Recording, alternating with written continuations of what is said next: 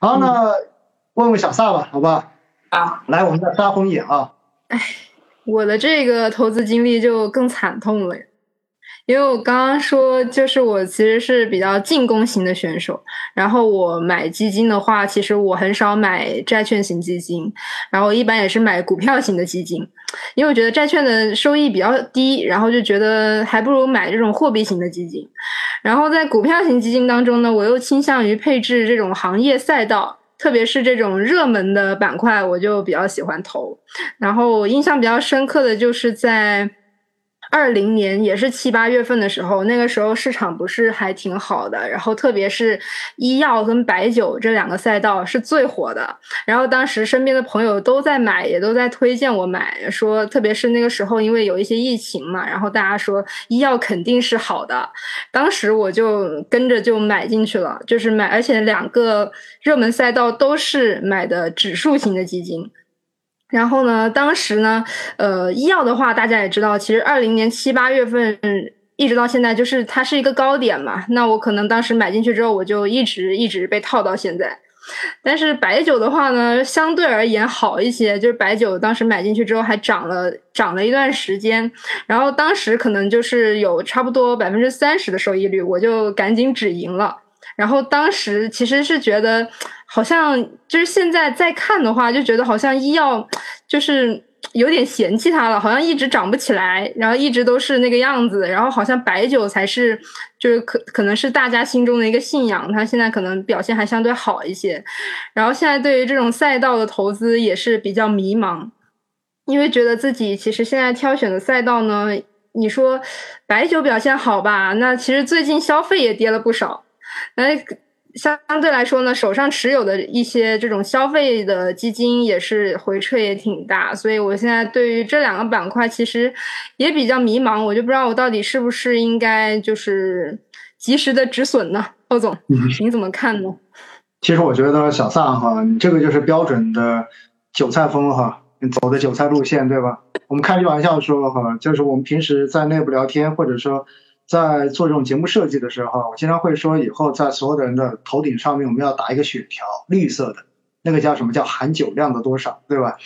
然后小萨这一种配置就是标准的含酒量比较高的配置，为什么呢？因为他刚才讲到了两个赛道，一个是医药，一个是白酒。那白酒跟医药绝对是二零二零年到二零二一年过年之前绝对的神，对吧？尤其是医药，应该说是二零二零年上半年绝对的 YY。D.S. 这个是不用讲的，那个时候不买点医药，感觉都对不起，对不起自己身边的人，都不好意思跟人家说自己是基金公司的哈。那医药当时的背景逻辑，当然当时的解释说是因为疫情，但说实话，疫情这么久了，到现在还是疫情啊。如果不是疫情，咱们也不会分隔各地，对吧？然后来，然后来进行这样子的一个连线直播，但是。为什么当时的医药可以涨得那么好，而现实的医药可以说从二零二零年的七月份到现在就是一路下跌，甚至于是屡创新低的这样的一种概念？我觉得哈，还是因为什么？还是因为短时间的这一种买盘过多，或者说赛道过于拥挤，所以把很多的未来在短期都已经做了透支了，这是很关键的一点。所以，如果大家真的有关注，就或者说你们关注的更细一点的话，你会发现在过去的，就是过去一段时间不是出这一个财报嘛，对吧？我们可以看到呢，就是医疗跟医药的这种龙头股，他们所出具的这些财报，首先从医药的这一个层面来讲呢，我们所看到的这种业绩的增速，从之前的这种大幅，或者说二零二零年、二零二一年当时的这一种大幅的上涨，现在变成了一个负的。就是一个下跌的一个状态，而对于医疗来讲的话呢，可能仍然是一个正增长，但是它的这个增幅已经大幅的下降。实际上说到底哈，我们经常会讲到，任何一个好的东西，并不是说它可以无限的、没有天花板的一路往上涨上去，因为它本身的这一个业绩的增速，跟它本身的这种增长，肯定都是受制于客观环境的这种变化，包括经济周期也好，包括监管政策也好。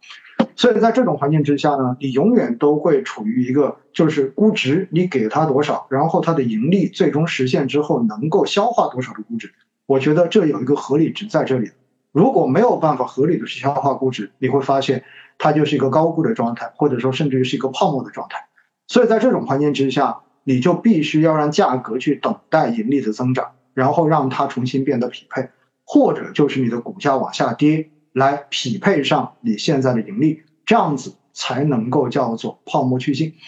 所以呢，我觉得其实对于医药医疗方向来讲呢，现在就处在这样的一个过程中间，而且呢，在过去的这两年后，我们也看到，就是包括当时讲共同富裕啊，包括讲到这个集采啊等等等等，那么在互联网端都会产生很多异常丰富的联想，对吧？比如说医药变成公益事业啦，然后医院我们也知道，在过去的这段时间也出了一些就是呃这种黑心医生的这种负面的消息。那么这些东西出来之后的话呢，总会产生很多的杂音跟噪音，然后去干扰大家对于这个行业的看法。而现实中间哈，我们平时经常会说，其实大家真正的碰到什么半导体啊，碰到这种制造业的这些行业呢，大家觉得自己是看不懂的。看不懂的话呢，有时候反而就少关注了。但是对于医药这一种，大家总会把自己平时去医院呐，然后家人进医院动手术啊。去看病啊，等等这些东西，然后觉得自己是真心能够看到的。但实际上呢，我们之前也跟大家讲过哈，创新，这可能是普通人对于医药行业没有办法更深一层去了解的东西，而且中间还有很多细分的东西。因此呢，呃，实际上哈，呃，对于医药来讲，我自己是一九定投的。但是呢，我不是像你，因为小萨说你是做的指数，对吧？做指数的，那我可能就是直接定投的主动管理型基金。那当然中间也经历了基金经理的这种变换，但是呢，正像我之前所说的一样哈，买行业一定得有信仰，你必须要对这个行业的未来你是有信心的，你才有可能坚持的下去。如果你没有信心，其实在中间就像你说的一样，你就觉得这个东西已经过气了，对不对？已经已经没有人再喜欢了，这个时候你又会产生很大的这种疑虑。或者说它一直跌的情况之下，你听到负面声音越多，你会觉得这个东西是不是应该不要投了？但是等你真正的决定不投的时候，也许未来这个方向仍然是一个长期有有戏的方向。那么过后你可能又会觉得后悔。所以呢，我觉得从医药这个角度上面来说，反正我自己是坚持正常的一个定投。而对于白酒这个板块呢，呃，这是二零二零年跟二零二一年，尤其是二零二一年。过年之前，市场上面绝对的当红炸子鸡，对吧？然后所有的排在前面的这一些顶流基金，基本上在它的持仓中间总能看到茅台的这一个，或者说其他白酒股的这一个持仓。但是呢，说实话的话，同样的道理，你白酒消费在某种程度上面就看白酒，这是真的就是这样子。你消费好不好，其实重要的就去看白酒。但是白酒它会受到什么样的影响？首先，你现在的话，整个社会的这个消费其实都是不正的，所以在这种情况下面，你的大环境就是一个不太有利的一个环境。那么其次呢，我们也看到，确实这些上市公司最新的这些财报所体现出来的盈利，确实也是在往下走的。所以这些东西到最后都会在你的股价上面反映出来。而另外一方面的话呢，也确实是因为之前的这些顶流基金。过度集中的持仓，同样的造成了龙头股的这一种，呃赛道拥挤。所以呢，赛道拥挤之后，你如果一旦后面发生了这种风格切换，或者说你短期涨不上去，有可能就会这，有可能就会出现机构的调仓或者怎么样子。而这些东西的调仓，又会是一个让人很痛的一个过程。所以的话呢，我们看到白酒跟消费，其实在过去的这一年的时间。表现确实也一般般，那未来会不会好？其实呢，呃，之前和我们对于下半年消费的这一个修复还是比较有预期的，